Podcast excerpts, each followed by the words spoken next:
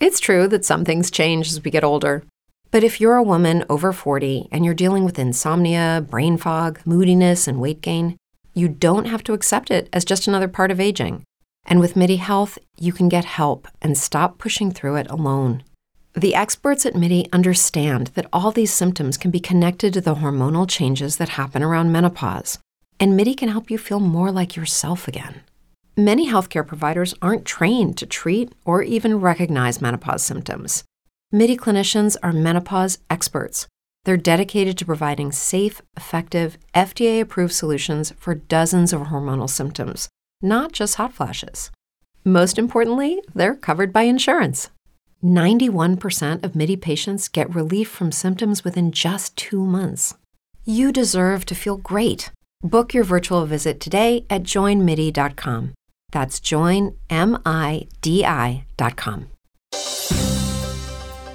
Deixa eu me apresentar, minha primeira participação, espero que de muitas contribuições que eu possa trazer aqui para vocês nas manhãs da Rádio Liberdade.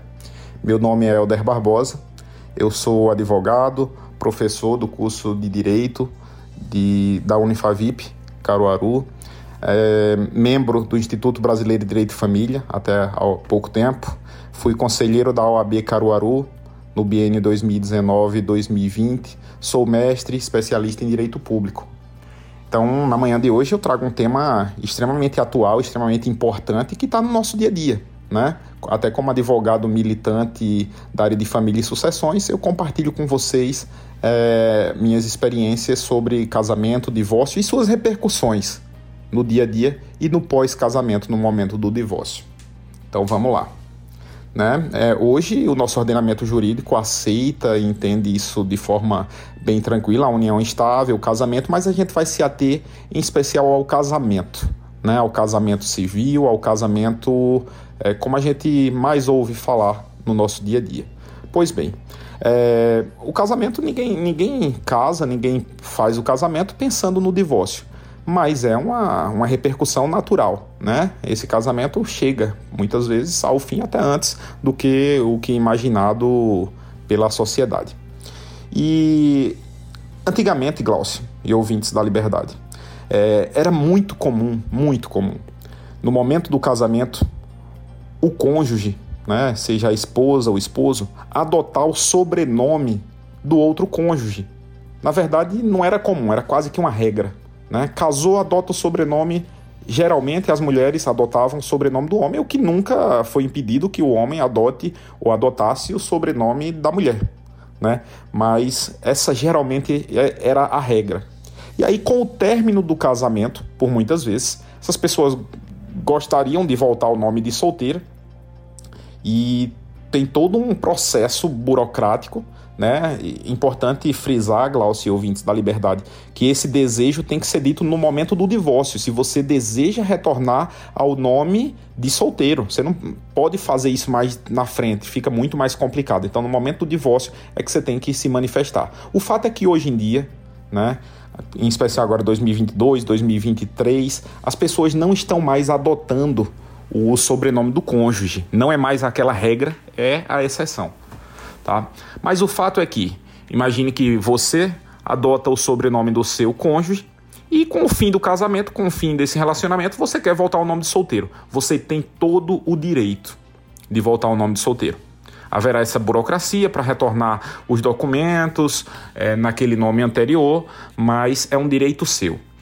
E se por acaso, essa dúvida muito comum, se por acaso você quiser permanecer com o nome de casado, seja para não ter dificuldade de trocar todos os seus documentos, seja porque você já passou a ser conhecido ou conhecida pelo sobrenome daquela outra pessoa com quem você dividiu a vida por muito tempo, né, durante o casamento, você tem o direito de permanecer usando aquele nome. É um direito do cidadão que se divorcia, permanecer usando o sobrenome daquela outra pessoa. Tá? A outra pessoa não pode, por regra, é, impedi-lo de continuar usando esse sobrenome. Então a gente tem aí é, essas questões para que sejam muito bem pensadas, para que sejam muito bem observadas, né? Então o primeiro ponto eu trago aqui: ninguém é obrigado a mudar de nome quando do casamento. Inclusive hoje a regra é que as pessoas nem façam mais essa mudança, né? Querendo podem fazê-la, mas em se divorciando a opção de continuar usando ou não o nome do ex-cônjuge é única e exclusivamente daquela pessoa que está se divorciando. Então é a opção dela, ela deve manifestar isso no momento do divórcio, né?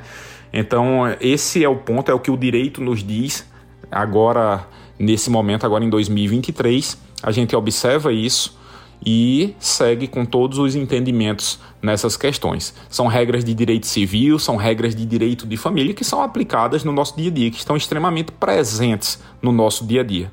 Então, uh, o conselho, né, a observação que eu poderia dar é planejamento. Né, para que você saiba com antecedência se quer mudar, você vai saber das repercussões, você tem um momento para dizer se quer mudar ou não, ninguém é obrigado a fazer essa mudança, mas me parece que o planejamento, como tudo na vida, aqui também na área de direito de família, é fundamental para que se evite qualquer tipo de dor de cabeça ou de surpresa desagradável mais na frente. Então é isso, um prazer estar aqui com vocês. Grande abraço, bom dia a todos. Muito obrigado pelo espaço. Brain fog, insomnia, moodiness, weight gain. Maybe you think they're just part of getting older, but MIDI Health understands that for women over 40, they can all connect to menopause. It's at the root of dozens of symptoms we experience, not just hot flashes. MIDI clinicians are menopause experts offering safe, effective, FDA approved solutions covered by insurance. 91% of MIDI patients get relief from symptoms within just two months. Book your virtual visit today at joinmidi.com.